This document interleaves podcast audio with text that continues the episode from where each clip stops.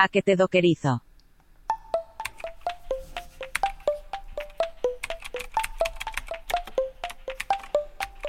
Hola, soy Lorenzo y esto es Atareado con Linux, episodio número 343. Probablemente por el título del podcast ya te habrás imaginado de qué va la cosa. Y es que hay una fuerte asociación entre Rust y los crustáceos. Y en particular, pues a mí me gusta el tema del crustáceo crujiente por el personaje que hay detrás de él, por Bob Esponja. A lo mejor ni conoces Rust, ni conoces el crustáceo crujiente, ni conoces a Bob Esponja. Y por esto prácticamente el episodio del podcast de hoy no te habrá sonado de nada. Pero bueno, la cuestión es que eh, yo lo he querido traer todo junto porque, ya te digo, a mí es un personaje que me gusta muchísimo. A mí Bob Esponja es un personaje que me llama mucho la atención por, por las, ¿cómo te diría yo? Por su filosofía de vida, por su... Eh, no sé, por su forma de ver las cosas, ¿no? En fin, que es un personaje que me atrae mucho. La cuestión es que últimamente, por las circunstancias, pues la verdad es que lo tengo un poco abandonado. Hace bastante tiempo que no veo nada de él y como no veo nada de él, tampoco tengo muchas referencias del crustáceo crujiente. Si no conoces el crustáceo crujiente, decirte que se trata del em, burger, del restaurante, del restaurante burger, donde trabaja Bob Esponja. Todo esto, por supuesto, de manera ficticia. No te vayas a pensar ahora que me ha entrado la locura absoluta y creo fielmente todo lo que ponen los dibujos animados. Nada más lejos de la realidad. Claro que con este título del podcast, con esto del crustáceo crujiente entra en quiebra, ya más o menos te puedes hacer una idea. Sí, como te he contado, te he dado la paliza durante estas últimas semanas, lo cierto es que estaba muy metido en el Advent of Code, en el calendario de adviento de código. Estos retos que hay que hacer desde el día 1 hasta el día 24 de manera ininterrumpida, pues con la idea de resolver con pequeños programas informáticos cada uno de los retos. Como ya te conté en el episodio o en un episodio anterior, mi objetivo era pues hacerlos con Rust. Y bueno, pues he llegado básicamente hasta el episodio número 18, eh, o hasta el reto número 18. El reto 19 lo he leído, pero ni siquiera lo he abordado. Y te tengo que decir que el reto 18 así así lo tengo. Ahora más adelante te iré contando con detalle cada una de las peripecias en las que me he visto sometido y qué es lo que voy a hacer a partir de ahora.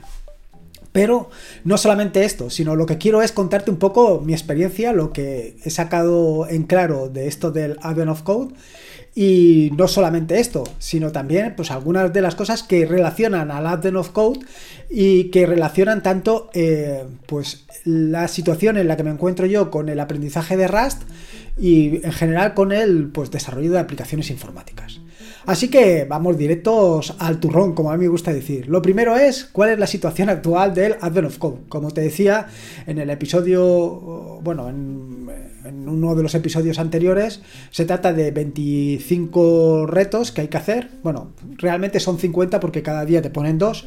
Y actualmente pues estamos en el día 19, con lo cual estamos hablando ya de 38 retos.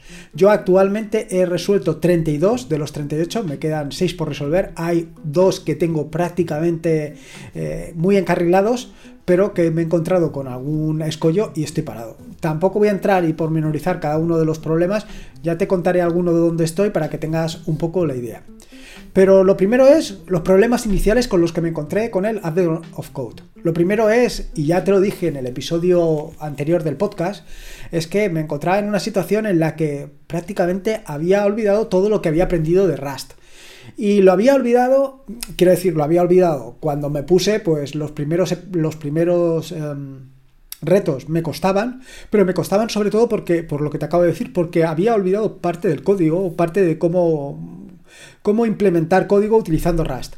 Me ha costado algunos retos o sea, adentrarme y prácticamente yo te diría que por el reto 4 o por el reto 5 ya encontraba o ya me encontraba mucho más cómodo. También te tengo que decir que me metí en esto de Advent of Code eh, completamente a ciegas. No sabía ni qué es lo que había que hacer, ni cómo había que hacer, ni nada de nada. Entonces, pues en el segundo o el tercer episodio ya tenía preparado, pues más o menos cómo tenía que descargarme eh, cada uno de los inputs de cada uno de los retos, con lo cual iba un poco más rápido.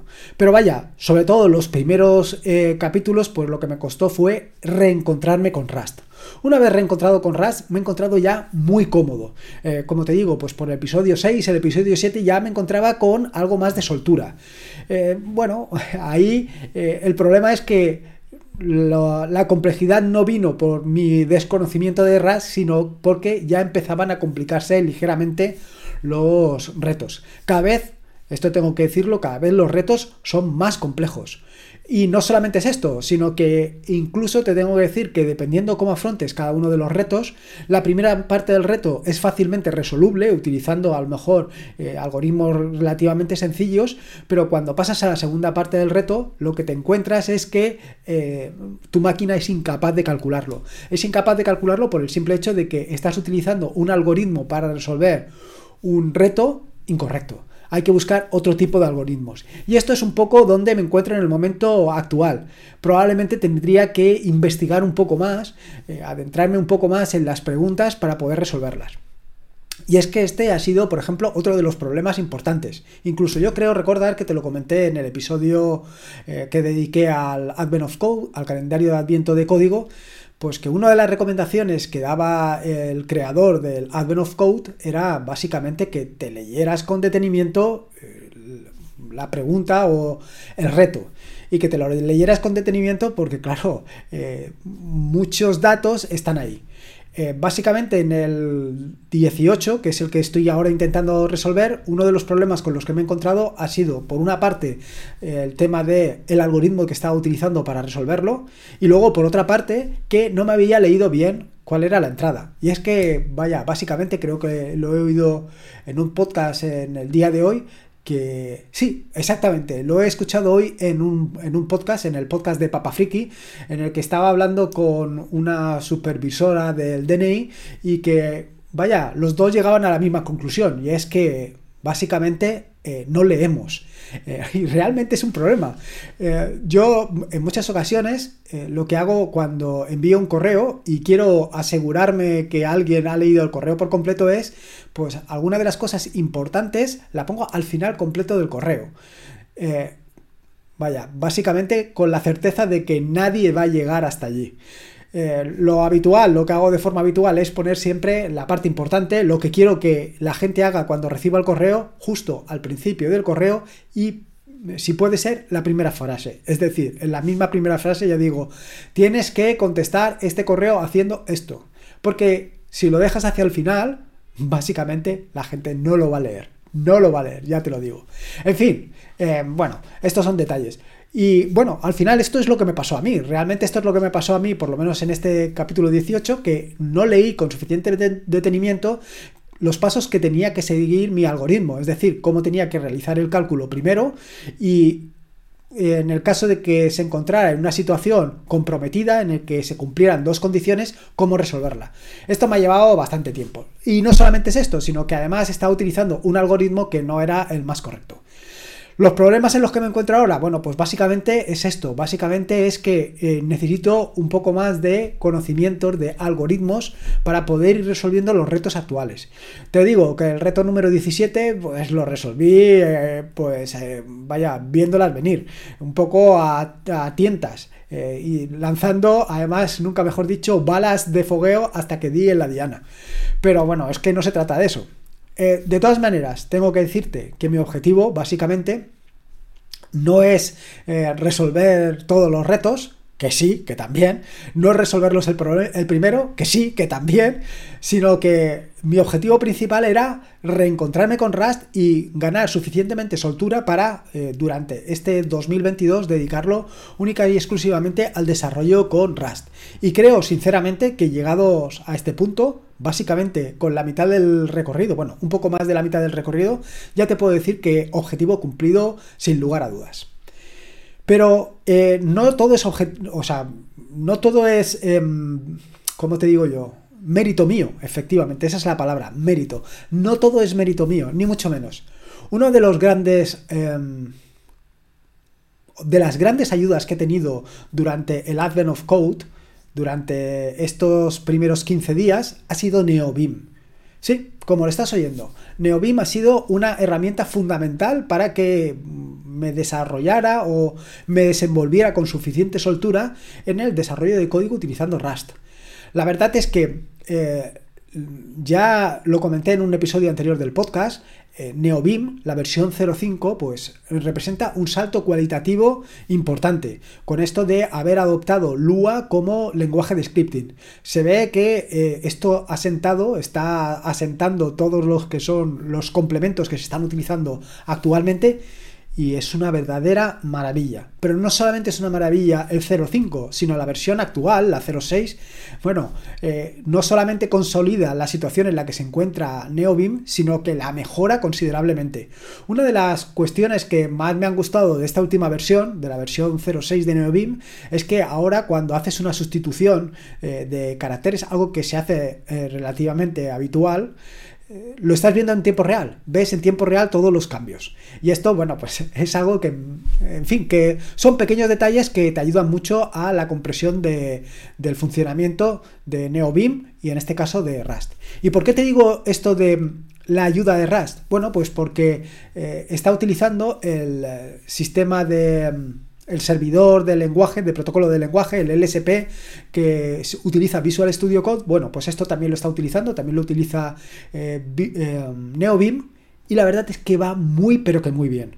No solamente es esto, sino también el autocompletado. Es más, te tengo que decir que eh, en los últimos en el último año, en el último año y medio, estoy desarrollando tanto en, en, Visual Studio Code como en PyCharm como en idea. Y, eh, por supuesto, ya esto de forma más profesional. De forma más personal, lo que utilizo básicamente es NeoBeam, única y exclusivamente. Bueno, pues me he encontrado en la situación en la que NeoBeam, sin lugar a dudas, está por delante de estos tres, eh, de estos tres editores. Por lo menos en la configuración que tengo yo actualmente. Ojo, que esto es importante. Quiero decir, en ningún momento estoy diciendo que eh, NeoBeam sea mejor que ninguno de los otros eh, tres editores, sino que tal y como lo tengo yo configurado actualmente, lo que he conseguido con NeoBeam no lo había conseguido hasta ahora con ninguno de los tres. Cierto es que hasta el momento le he dedicado una barbaridad de tiempo a configurar y a personalizar NeoBeam para que se adapte perfectamente a mis necesidades. Pero esto es algo que he conseguido con el paso del tiempo. Probablemente si este tiempo, si esta inversión de tiempo que le he dedicado a NeoBeam, se lo hubiera dedicado a cualquiera de los otros tres, eh, a cualquiera de los otros tres editores, probablemente habría conseguido los mismos resultados o incluso mejores no lo sé. Pero lo cierto es que ahora mismo me encuentro, bueno, me encuentro muy cómodo trabajando con NeoBeam y con Rust, pero muy, pero que muy cómodo. Así que, bueno, eh, esto de la ayuda, la ayuda contextual que te va ofreciendo a la hora de, conforme vas escribiendo código, que te dice, pues, esta parte de código deberías de... Eh, simplificarla o deberías de simplificarla de esta manera o deberías de unir esta parte con esta o deberías de utilizar eh, em, este tipo de estructuras. Es decir, no solamente te da eh, o te muestra los errores eh, conforme vas escribiendo el código, sino que además lo que te da es consejos de cómo deberías de hacerlo. Por supuesto, con el tema de la, de la gestión de memoria que hace Rust y esto de prestar variables y dejarlas de prestar, en fin, eh, la utilización que hace se hace algo complejo. Si no es por NeoBeam, probablemente no habría llegado ni de broma al 15, al, reto número 15. Pero bueno, son pequeños detalles. Llegados a este momento, em, algunos de los retos interesantes, bueno, pues yo, eh, por ejemplo, en el que me encuentro, eh, este no, en el que me encuentro actualmente, en el 18, está bastante bien porque los retos te cuentan una historia, ¿no? Y esto es muy importante a la hora de meter al desarrollador dentro del circuito, dentro de, bueno, pues para que te sientas más implicado con lo que estás haciendo, ¿no? Entonces, por ejemplo, en el reto número 18 lo que te dice es que eh, básicamente mm, te da cómo eh, escriben eh, números los unos peces, los peces caracol, creo que era. Sí, Snipefish. Bueno, porque esta, se me olvidaba decirte, este es otro de los problemas que, con los que me he encontrado, el idioma, el inglés. A ver, eh, tengo, suelo leer o leo con mucha frecuencia en inglés. Con lo cual, más o menos, pues me encuentro relativamente cómodo leyendo. No solamente esto, sino que además eh, pues escucho podcast en inglés, con lo cual es más o menos sencillo. Sin embargo, hay muchas de las cuestiones con las que me quedo atragantado y, no sé cómo seguir, pues básicamente por esto. Así que eh, esto, este, mm, como digo, este esto del inglés es un escollo adicional a, bueno, pues un poco a lo que me encuentro actualmente.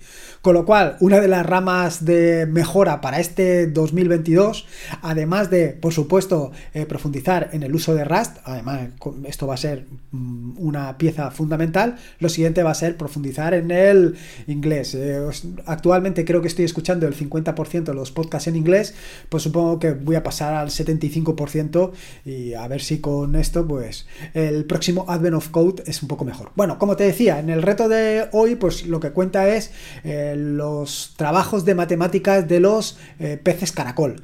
Entonces te cuenta una historia de cómo representan ellos los números, que los representan por parejas, esas parejas, cómo tienen que sumarlas y en función de cómo las sumas, luego pues se tienen que reducir para, bueno, pues para que se quede una suma Em, como digo yo, una suma simplificada. ¿no? En función de cómo se haga, pues eh, hay una serie de operaciones que consisten o en explotar, en el caso de que hayan llegado a un nivel una pareja de números, o de dividir, en el caso de que la suma se supere. Y, y esto se realiza de una manera concreta. En este caso particular, pues bueno, pues ahí es precisamente donde me tropecé y por no leer no me di cuenta de que estaba cometiendo un error. Y era, pues básicamente que cuando te encuentras en cualquiera de estas operaciones, lo que hay que hacer es coger la operación que se encuentra más a la izquierda. Esto me lo salté. No lo leí, no me di cuenta de esto y bueno, pues ahí es donde metí básicamente la zarpa donde metí la pata. Y esto me ha llevado bastante tiempo. Y luego no solamente es esto, sino que evidentemente yo me metí a eh, resolver esto a lo bruto. Es decir, pues eh, si hay que hacer esto o hay que, hay que simplificar esto, pues directamente eh, cojo todo el churro y lo opero de manera, pues, de la manera más burda posible. Sin embargo, pues evidentemente esto eh, no se puede hacer así porque eh, simplemente desde los primeros pasos ya me di cuenta que el proceso de simplificación se complicaba considerablemente y bueno, pues he tenido que tirar de árboles pues para poder resolver este, este truco, este reto. Y en estas me encuentro, actualmente me encuentro en la resolución de este en concreto, del 17, pero bueno, eh, perdón, del 18 y luego a continuación el 16 que también es relativamente complejo. Bueno, pues complejo, quiero decir que seguramente tendrá algún tipo de resolución, pero que actualmente no se la ha encontrado, porque esto es una combinación de números binarios, hexadecimales y probablemente también tenga que tirar de una resolución con árboles. Pero bueno, ahí me he quedado. Eh, no quiero eh, seguir tal y como iba hasta ahora porque le estaba dedicando una barbaridad de tiempo. Fíjate si le estaba dedicando tiempo que durante los últimos días pues prácticamente es lo único que he hecho. Lo único que he hecho ha sido dedicarlo única y exclusivamente esto del Advent of Code, con lo cual mi producción de vídeos y audios se ha visto considerablemente reducida, cosa que intentaré recuperar en los próximos. ¿Qué voy a hacer a partir de ahora? Bueno, pues a partir de ahora mi objetivo es ir completando cada uno de los retos. Ir completándolos, pero a, marcha. Lo que sí que no quiero dejar es esto de continuar hasta el día 21 desarrollando todos los días. Porque eh, algo que se me olvidó comentar en el episodio anterior del podcast es esto de los 21 días. ¿Por qué 21 días? ¿Por qué... Eh, bueno, 21 no, 25 días. ¿Por qué estos 25 días? Y bueno, lo de los 21 días lo estaba diciendo porque hay estudios psicológicos que dicen que cuando estás durante un periodo de 20 o 21 o 25, no sé exactamente cuántos días, eh, haciendo algo, se convierte en un hábito. Eh, vaya, se trata de reforzar una actitud. Y esto es lo que quiero hacer. Básicamente lo que quiero es meterme lo suficientemente en Rust para que durante todo el próximo año, pues eh, esto me sea relativamente sencilla. ¿Qué es lo que quiero hacer con Rust? Pues lo que quiero hacer es básicamente lo que venía haciendo hasta el momento tanto con Python como con eh, JavaScript. Es decir, hacer tanto aplicaciones para el escritorio como para la terminal. Cualquiera de las dos circunstancias. Y no solamente esto, por supuesto, igual que hice con, eh, con otras eh, herramientas, pues crear mis propias APIs para trabajar con esto. En este sentido, bueno, ya he estado mirando algunas cosas, algunas cosas relativamente interesantes, como puede ser, por un lado, el uso o el desarrollo de mm, APIs utilizando Rocket, que es un framework de Rust precisamente para realizar APIs. Y luego, por otro lado, he estado preparándome mi primer contenedor para eh, eso, pues para contener eh, básicamente imágenes de Rust. Bueno, archivos de Rust o aplicaciones de Rust de una manera sencilla. A que te doquerizo. Ya estamos. Así que nada, esto es un poco lo que te quería contar. Quería que, pues, compartir contigo eh, mi experiencia del Advent of Code. Y bueno, pues que a pesar de que hasta el momento, o básicamente ahora mismo me encuentro bastante atascado, no descarto en ningún momento pues continuar con un poco más de énfasis para darle salida a cada uno de los retos. De cualquier manera, y como te he dicho anteriormente, en ningún momento lo veo como un uh, tropiezo, nada más lejos de la realidad. Estoy muy pero que muy satisfecho con el grado de avance que he tenido con Rust, con la situación en la que me encuentro actualmente con Rust y que, bueno, pues que básicamente en un momento estuve, hace, yo te diría que el año pasado o el anterior, estuve dudando seriamente por cuál decantarme, si decantarme por Rust o decantarme por Go.